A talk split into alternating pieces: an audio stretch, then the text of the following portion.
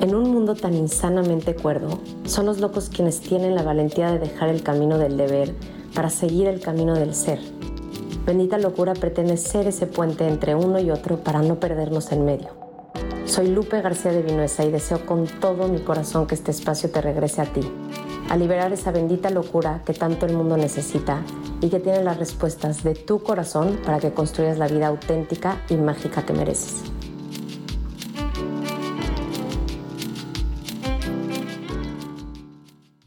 Hola, hola, pues bienvenidos a otro episodio de Bendita Locura, el tercero. Y me emociona de una manera especial este episodio porque es con Sof eh, Guajardo, que es amiga mía literalmente desde primaria, hicimos todo el colegio juntas. Y Sof está aquí con un corazón abierto, con una valentía que yo no me la puedo creer, que no lo hemos podido creer desde que sucedió esto que les voy a contar. Y nos va a compartir del duelo y cómo podemos resurgir de la pérdida porque ella hace cinco años perdió a su esposo y se quedó con tres bebés, o sea, literalmente eran bebés. ¿Cuánto tenía Javier y cuánto tenía Lucía? Eran todos bebés. Javier, que es mi grande, había cumplido cinco años, pero una semana antes, o sea, tenía recién cinco. Y luego sigue Diego, que tenía dos años, y Lucía, mi chiquita, tenía diez meses. 10 meses de, ya ubicas a los que no son papás, pero no sabía caminar, no sabía gatear, no sabía hablar. O sea, de las noticias que más me ha choqueado, de lo que, o sea, fue muy choqueante, obviamente, creo que también cuando morimos a una edad que supuestamente pues creemos que, que no es la edad, ¿no? Y jóvenes también ni tengo palabras ni tengo forma de entender cómo fue para Sof, pero Sof está aquí justo para pues contarnos cómo fue este proceso y cómo a través de un duelo que además nos va a contar esta parte que yo de alguna manera intuitivamente lo había sentido, sobre todo por ejemplo en esta mudanza que decía, ¿cómo me está costando tanto haberme venido de México a Estados Unidos? Que sí estoy embarazada y estoy con un bebé chiquito, pero me costó muchísimo. Entonces de alguna manera yo decía, como esto tiene que ser medio un tipo de duelo y justo Sof, que acaba de empezar a a comunicar su mensaje, su experiencia para ayudar a otras personas a atravesar el duelo, empezó a dar clases, a compartir en Instagram, como, bueno, ella estudió tanatología y, entonces escuché su primera clase que nos las compartió a las amigas y no saben lo que me caló esta parte que nos decía como, pero es que los duelos, o sea, puede ser una mudanza, puede ser un duelo. Y a veces le quitamos importancia porque como no lo vemos como una muerte de una persona, entonces no la atravesamos y como que a mí por estar viviendo yo justo esto, pues le empecé como a dar esa importancia y a permitirme sí estar más triste aún de lo que estaba, este, a través de escucharla. Entonces, en estos cinco años, lo que ha estudiado, lo que ha vivido y además como su capacidad de escucharse y de, y de sentirse y de ir sabiendo lo que su corazón le pide, de verdad es una mujer que yo admiro profundamente, que todas las amigas nos hemos quedado atónitas de cómo se maneja y no nada más con el soy la súper fuerte y solamente tengo que salir adelante, sino también a través de dejarse sentir su dolor, de compartirnos Y pues espero con todo mi corazón que de alguna manera, pues todo esto que nos tiene que compartir en sus propios duelos les ayude a ustedes a conectar con su sabiduría interna, con su locura, que los lleve a descubrir por dónde moverse y por dónde atravesar estos dolores que todos vivimos. Gracias, Sof, de estar aquí. Qué linda introducción. Oye, hablando de que me acabo de lanzar a este mundo de, pues de abrir mi corazón hacia poder llegar a más gente, ¿no? Entonces eh, empiezo mi Instagram hace tres semanas y en este, en este ratito de echarme este clavado a ese mundo, pues ya sabes, empiezas a encontrar gente que hace cosas parecidas a ti y empiezo a seguir tanatólogos y etcétera. Y veía en un post hace dos, tres días que decía que has sanado tu duelo cuando puedes contar tu historia sin tener que llorar. Y la verdad no estoy de acuerdo. Ya no sé ni quién lo puso ni nada y da lo mismo, pero como que probablemente hoy contando mi historia de la nada me quiebre, ¿sabes? Porque un, un duelo y una pérdida, sea de lo que sea, como decías tú ahorita, o sea, puede ser que tú un día en cuatro años ya seas súper feliz ahí, tengas toda tu vida hecha, pero al final esta pérdida deja una cicatriz, ¿no? Y esta cicatriz es una cicatriz como la de cualquier herida física, como la de una operación, que la piel se queda sensible. Y puedes estar perfecta y ser completamente funcional y puedes mañana ir a correr un maratón, o sea, no hay nada que te impida seguir tu vida a la perfección ya, pero puede haber algo que algún día te, te, te, toque la herida, que tú toques la piel de alrededor de la herida y es una piel sensible y vas a sentir algo y vas a sentir diferente. Y no está mal, o sea, probablemente hoy de la muerte de Jabo han pasado cinco años y casi cinco años y, y hay cosas que de repente otra vez me mueven un poco, pero eso no quita que haya avanzado muchísimo, que, que me sienta ya del otro lado del túnel y que considere que estoy muy bien y que he cerrado el círculo del duelo porque porque ya le encontré un sentido a esta pérdida, que es justamente la última etapa del, del duelo, la búsqueda del sentido. Y ese sentido lo encuentro en, en lo que estoy haciendo hoy, en poder decir, si yo puedo ayudar a alguien, si puedo acompañar un corazón, ¿por qué no voy a hacerlo? Entonces, me expongo vulnerable en este mundo de las redes sociales, de estar grabando hoy un podcast contigo, de, de lo que tenga que ser para encontrar y que mi mensaje llegue al corazón que tiene que llegar. Y si solamente será por escucharme o por que algún día acompañe a alguien, a alguien en una sesión, pues tendrá que ser por eso. Pero si para eso abrí mi corazón, feliz lo hago. Ay, so, o sea, te lo juro, desde que empezaste a llorar, sobre todo de esta parte de la cicatriz en la piel, o sea, ya, como que se me salen las lágrimas porque además lo compartes como con tanto sentimiento y con tanta humildad que, que tocas. O sea, yo sé que quien te vaya a escuchar hoy, en cualquier herida y en cualquier cicatriz que esté pasando, porque probablemente a mí sí me moverá más y estoy más sensible porque estoy embarazada, este, chance, pues, eh, la mudanza y lo que sea, o mis heridas, ¿no? O sea, es que el duelo son nuestras heridas, como lo dijiste, son nuestras cicatrices a ver, quiero escucharte todo, todo lo que tengas que decir. Mira, les cuento un poquito por qué soy tanatóloga y qué es la tanatología. Voy a empezar por eso, porque mucha gente no sabe. O sea, me pasa mucho que todo el mundo me dice, ¿y qué es? Bueno, un tanatólogo procura una buena muerte o apoya a los seres queridos, este, a, a a trabajar con el cuerpo médico cuando hay alguien, eh, una persona por morir, pero también acompaña y es esta persona que puede sostener tu dolor, porque la verdad es que no ni estamos entrenados ni estamos dispuestos a sostener el dolor del otro. Entonces, te ha pasado seguramente en este proceso de tu mudanza y a mí me pasó cuando Javos acaba de morir.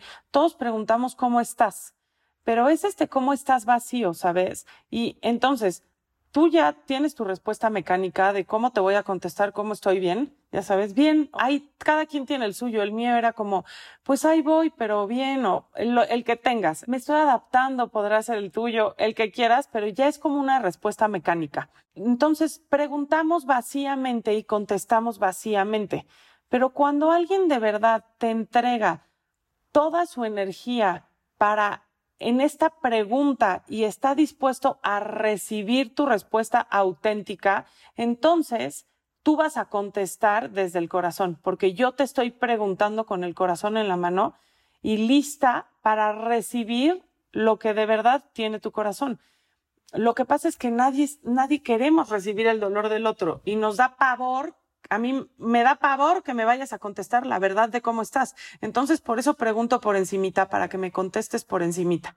Entonces, qué mejor que alguien que sí te pregunte con toda su presencia y que además tenga ganas de escucharte consciente de no tengo nada mejor que hacer en estos tres minutos, lo único que quiero es estar para ti y escuchar todo lo que tengas que decirme. Entonces, pues bueno, un poco eso es un tanatólogo o lo que yo quiero lograr con quien sea que siente que tiene el corazón roto. En, psicología, bueno, o sea, lo leí hace poco, lo escuché en un podcast y me hizo todo el sentido. Cada vez se sabe más que muchos psicólogos pueden ayudar mucho más que algunos probablemente más preparados si de verdad logran estas personas por estar tan trabajadas la escucha genuina, ¿no? Porque supongo que en ese no juicio realmente se transforma en amor eso que está surgiendo de dentro.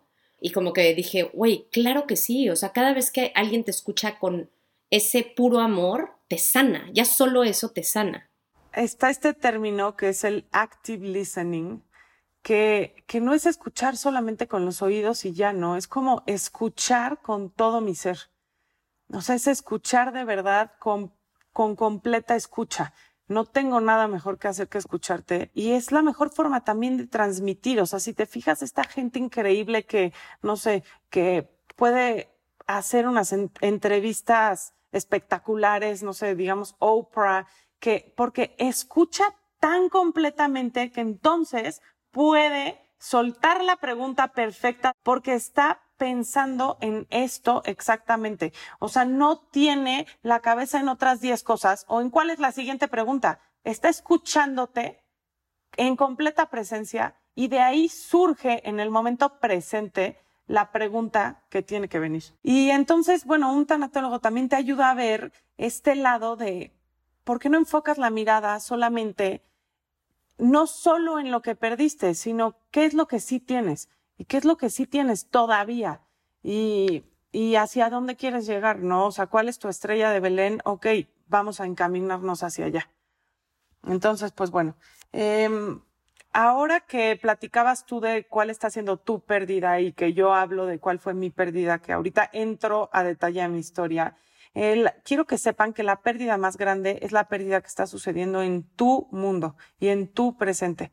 Entonces, eh, si esto hubiera sido a la par y eh, yo, Javier, mi esposo, se murió y, y tú a las dos semanas te mudaste y estás sufriendo y hablo contigo y estás diciéndome es que no puede ser, es que me está costando muchísimo, como que yo un poco al principio en mi enojo decía, es broma que se está quejando porque se fue a vivir a una ciudad increíble cuando mi esposo se murió hace tres semanas pero es que lo que tienes que entender es que la pérdida que está sucediendo en el mundo de cada quien es la pérdida más importante. Entonces, eso es lo que tú estás sufriendo y es lo que tú tienes que trabajar. Y no tenemos que comparar pérdidas ni comparar cómo estamos manejando las pérdidas, porque yo podía tener en cierto sentido la misma pérdida que mi suegra, digamos, pero pues al final no es la misma, a cada quien nos toca de manera distinta, entonces la vivíamos de manera distinta y el duelo va evolucionando también de diferente forma. Entonces no vamos a estar porque un duelo no, no va de principio a fin de manera lineal. Es como esta carretera en la que vas avanzando, pero de repente hay un bache y tú sí lograste esquivar el bache, pero tú te equivocaste y no le hiciste caso a Waze y vuelta en U y entonces a ti te, te recalculó 15 minutos más y a mí no. Así funciona un duelo. Cada quien lo vive de manera distinta y no es lineal. O sea, vamos y regresamos y hay subidas y hay bajadas. Y por ejemplo, esta parte que, que en la clase compartiste que me encantó, de que en, en el proceso, luego muchas cosas que parecieran como insignificantes, cómo te remueven, que dabas el ejemplo del árbol, se lo conté a, fue la cumpleaños de mi prima y se lo conté a toda mi mesa porque me encantó, porque fue como es que es verdad, chances donde más nos juzgamos, porque decimos, ¿cómo me puede estar calando? O sea, si puedes ahorita cuéntalo, algo como tan banal, pero pues es que representa tantas cosas. Mira, ya lo apunté aquí para que no se me olvide y entonces les cuento mi historia y voy para allá. Eh, para que entiendan por qué esto me calaba, ¿no? Como, dije, como explicó Lupe al principio y les contó, Javier, mi esposo, se muere, fue una muerte repentina, a él le da un infarto y pues obviamente yo no estaba preparada para esto, ¿no? Y nadie estamos porque vivimos como si fuéramos inmortales y se nos olvida que en esta vida todo es un constante cambio. Es esta ley de la impermanencia en la que nada es permanente. O sea, del día viene la noche, las estaciones cambian, todo es, vivimos en un constante cambio, pero sufrimos cuando nos queremos apegar a este momento creemos que las cosas tienen que ser como yo quiero que sean. Y la verdad es una ilusión óptica porque no controlamos nada. En este caso, obviamente, yo no podía controlar nada. Javier se murió, yo tenía tres bebés. Y a raíz de la pérdida principal, siempre vienen más pérdidas, ¿no? Se dice que las pérdidas vienen en racimo. Una es la pérdida principal y trae las pérdidas secundarias. Y muchas veces las pérdidas secundarias nos duelen más. sufrimos por, como te decía ahorita, por los apegos y que no queremos que nada cambie. Entonces, en este ejemplo de mis pérdidas secundarias, pues una de mis pérdidas secundarias, por ejemplo, era que mm, llega Navidad y a mí en, nadie me manda regalos. O sea, en mi árbol solía estar lleno de canastas con vinos y quesos y todos los regalos que Javier traía porque era abogado y como que tenían, pues, ya sabes, compromisos de abogado. Y a mí me llegó el regalo de mi mamá, mi madrina me mandó un jaboncito y se acabó, ¿no? Entonces mi árbol ya estaba vacío y, y sufrimos porque queremos que las cosas sean como eran antes. O sea, hoy lo veo y era una tontería, pero claro que esa fue otra pérdida más, el decir, ahora ya nadie me manda regalos, ¿no? Y como esas vienen muchas, o sea, tu mundo cambia. Eh, a mí me costó muchísimo trabajo perder como a su gente y a sus amigos, que luego te das cuenta cuál es tu gente y cuál es su gente, como en cualquier divorcio, o sea, no es como que yo me podía quedar con todo lo suyo. Y hay gente que ya era nuestra y hay amigos que podríamos decir suyos que ya los terminé ganando yo y tengo un mundo de, que fue su mundo, que ahora es muy mi mundo y mundo de mis hijos, que es padrísimo, que convivimos con ellos, que seguimos haciendo vacaciones juntos, que puedo invitarlos un domingo a comer y aunque no los veo tan seguido, lo, sé que es mutuo el que nos vemos con muchísimo gusto. Pero hubo gente que se quedó en el camino y que me costó muchísimo trabajo irla soltando, ¿no? Y entender que, que ya no era mía. Pero pero que hubiera el plan, y en esto las redes sociales nos matan, ¿no? O sea, tuve que borrar a medio mundo porque ver el plan del viernes que era mi plan, pero ahora ya no me invitaban, o sea, era como, ¡pum!, batazo. Pero bueno, después te empiezas a, pasa el tiempo y, y suena, esto es muy sonado, como que em, en un duelo vamos a, va, el tiempo lo va a sanar, ¿no? Y no es que el tiempo lo sane, pero es que sí es que un duelo necesita tiempo y con el tiempo sí se van acomodando las cosas. Pues nos vamos quedando con lo que decidimos atesorar y vamos soltando lo que, lo que nada más venimos cargando y no nos hace ningún bien. Ok, y en, y en ese aspecto de que se necesita tiempo, ¿qué, o sea, ¿qué sería lo que más notaste? Que por ejemplo ahorita en cuanto lo mencionaste yo lo pensé, ¿no? Como chance, el yo saber que ya iba a estar difícil mudarme, que sé que obvio nada que ver, pero o sea, siendo fiel a lo que nos estás enseñando, ¿no? De que cada uno vive su duelo. Como que yo, pues he trabajado muchísimo en ser vulnerable porque las dos siempre hemos sido, hasta lo comentábamos antes, hemos sido como las típicas de yo puedo con todo, no necesito de nadie. Entonces como que me he permitido vivir mi dolor y gracias a que ya venía mentalizada, pero algo que me ayudó, me ayuda mucho que ahora es algo que siempre llevo como a la práctica, es como paciencia y que lo podría reducir a esta parte de un día a la vez, literal. Como que en un duelo tan más doloroso, porque yo, por ejemplo, pues me sigue dando pánico, está cabrón el, el tabú que tenemos en base a la muerte, ¿no?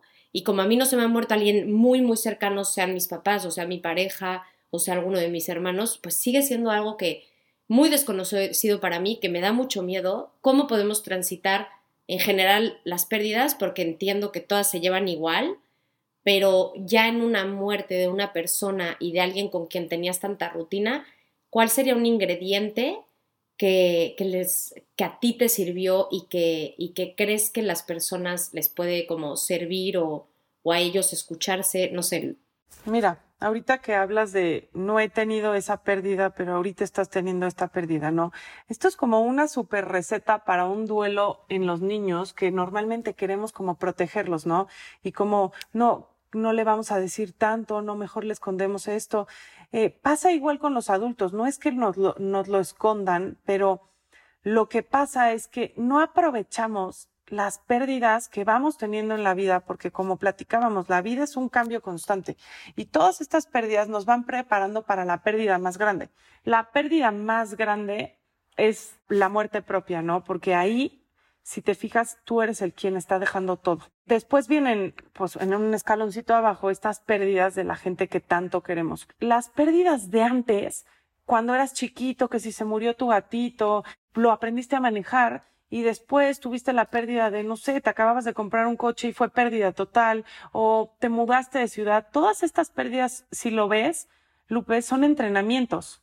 Entonces hay que tomar estos entrenamientos para cuando venga una pérdida más grande. Obviamente es proporcional el nivel del dolor al nivel de, de amor que hubo, ¿no? Claro que donde hubo mucho amor hay más dolor a la hora de perderlo pero el dolor es el precio que estamos dispuestos a pagar como por esta libertad de amar y de, y de poder amar sin medidas. Entonces, en el momento en que nosotros nos entregamos a amar así, tenemos que estar dispuestos a pagar este precio.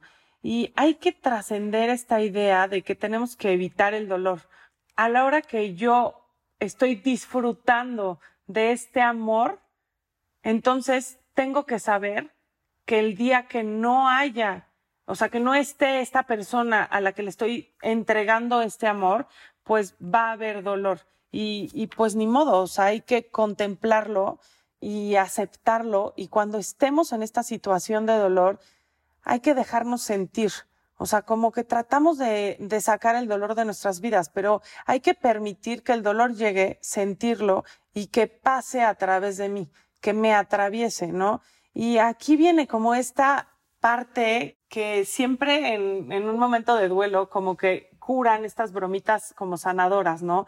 Pero si no es la bromita sanadora, hay que estar conscientes de esta ironía de la vida y de poder sonreír, ¿no? Entonces yo trato de hacer este ejercicio de, lo veo venir, lo siento, que pase a través de mí y igual y respiro y sonrío como que es como engaño, este como engaño que le estás haciendo a tu cuerpo de, de, pues, puedes sonreír, ¿no? No sé, o sea, es masivo. O sea, yo pienso que de verdad no nos damos cuenta la resistencia que tenemos a dejarnos sentir y cómo de verdad hay una frase que me fascina, que es como los muros que nos construimos para que no pase el dolor, igualmente no dejan que pase la felicidad, ¿no? La alegría, el amor. Entonces, pienso que justo vivir sin armadura te hace sentir vivo, sea que algo doloroso, pero a mí sí me ha pasado algunas épocas donde de alguna manera me he sedado y es mucho más triste. Chance no te duele tanto y chance no estás tan alegre, pero es como mucho más eh, vacío y, gris la vida y hasta, hasta tienes esos recuerdos, yo tengo esos recuerdos de esas épocas donde me he sedado de alguna manera y he dicho no quiero sentir como épocas mentalmente las veo grises. Oye, eso pues eh, de contar esta idea que nos ibas a decir y quería preguntarte qué les podrías dejar a ellos de esta parte de, de atravesar el duelo de probablemente como todo lo que has aprendido, como de alguna cosa que, que para ti haya sido muy importante, pero también en ellos poderse escuchar, de qué manera en un duelo te puedes escuchar y puedes escuchar tu sabiduría para atravesarlo de una, de una manera óptima o lo mejor posible. Mira, como te decía ahorita, no hay que resistirse al dolor, ¿no? Porque resistirnos supone una pérdida de energía enorme y que esta, o sea, nos resistimos a algo o que ya pasó o que creemos que va a pasar, que en el 99% de los casos no va a pasar. Entonces nos preocupamos por lo que es, por lo que es futuro o por, o por el pasado.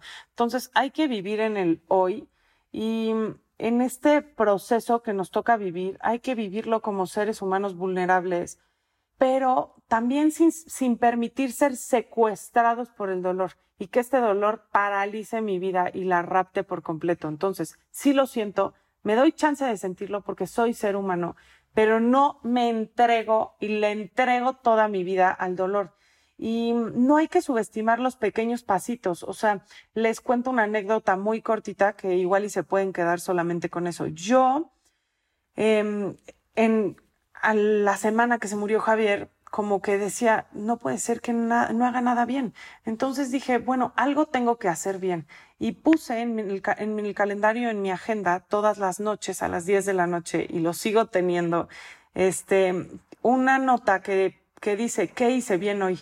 ¿Y qué hice bien hoy? En su momento, ¿qué hice bien hoy? A veces era, no sé, llevé a los niños al colegio y me acordé de poner música y ser alegre ese día. O qué hice bien hoy? Los bañé a todos yo hoy.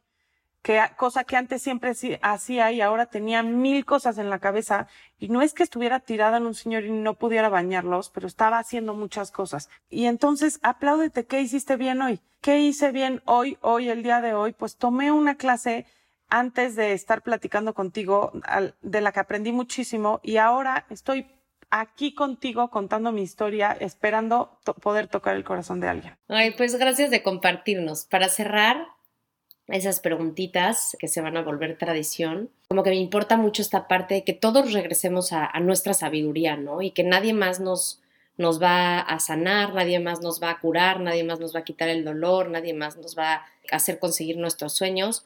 Y que creo que vivimos en una sociedad donde depositamos mucho nuestro poder en otros. Entonces, esta parte de regresar a nuestra locura, a nuestra sabiduría interna, me parece súper importante y pues con todo lo que tú has vivido, sé que seguro tienes algo muy bonito que decir acerca de esto. Entonces, ¿qué sería esa la bendita locura de tu vida? O que para ti fue como una gran locura donde te, te escuchaste, escuchaste a ese niño interno, sabio, loco, que se sale de las reglas del deber ser y que se, se escucha a sí mismo. Aunque no lo creas, es una pregunta súper difícil para mí porque no, no me salgo mucho de la norma, ¿ok? es algo que me ha llevado el día de hoy a poder sacar a mi familia adelante y a que estemos muy bien emocionalmente, porque como que ahí voy siguiendo el camino.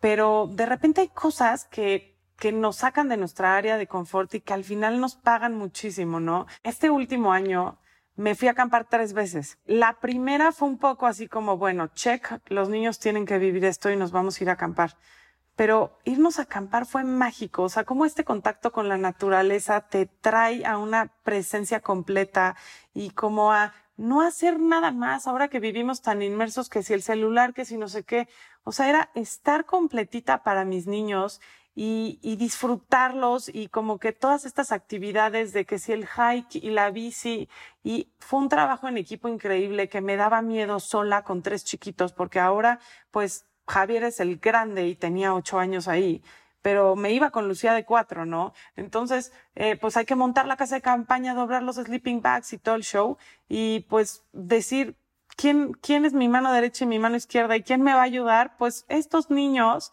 que tengo que aprender a que como hagan las cosas son perfectas y que qué padre si nos podemos ayudar y que somos el mejor equipo. Qué miedo como que conllevaba Mira, no me fui sola sola, me fui con otras dos familias, pero un miedo que he aprendido y he ido trabajando es como esto de estar sola, o sea, de no tener pareja y convivir en un mundo de parejas. Eh, iba con dos muy amigas mías y a los esposos, pues los conoces, pero de las tres cenas, ¿sabes?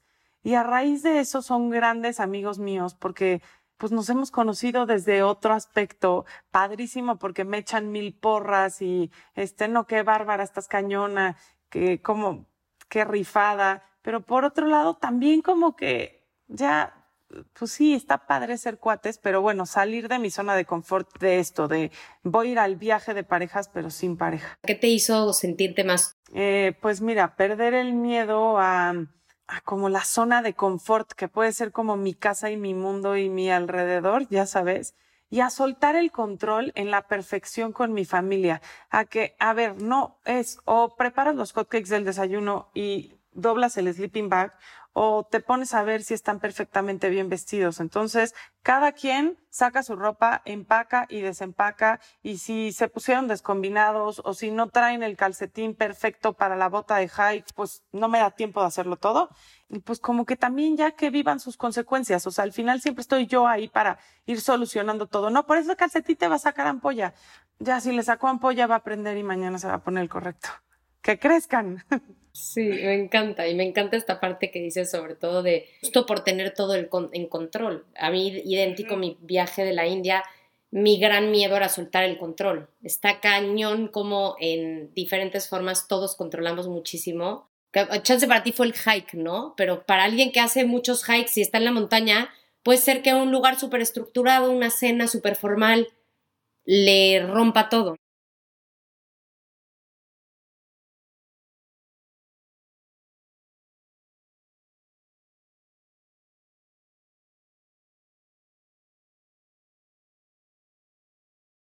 Gracias, Chopo. Me fascinó. a todos los que nos escuchan, gracias por escucharnos. Espero, eh, bueno, estoy segura que, que el corazón de Sof les habrá tocado muchos sus corazones y sus cicatrices que todos tenemos y que no tienen nada de vergüenza, incluso entre más las hablemos y menos nos avergoncemos de ellas, más eh, sanamos juntos. Les dejaría esa pregunta de todas las semanas, de esta semana, ¿qué van a hacer en base a sus propios duelos, sus propias pérdidas, de escucharse más, de realmente abrirse a la posibilidad de ver si sí las han transitado, porque si no, como nos dice Sof, las estamos como nada más bloqueando, ¿no? No las estamos sintiendo y al final, pues, eso no, no nos permite chance salir del dolor.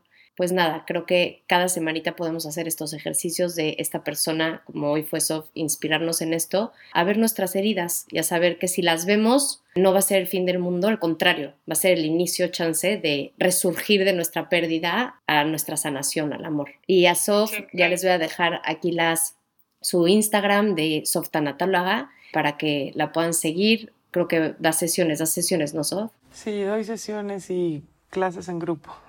Y ya para que si tienen un proceso como inconcluso puedan ayudarse de ella. Gracias Chopo de acompañarme y gracias a todos de estar aquí. No, hombre, a ti por invitarme. Qué padre esto que estás haciendo. Me encanta tu energía. Te quiero. Yo a ti. Bye. Besos. Bye bye.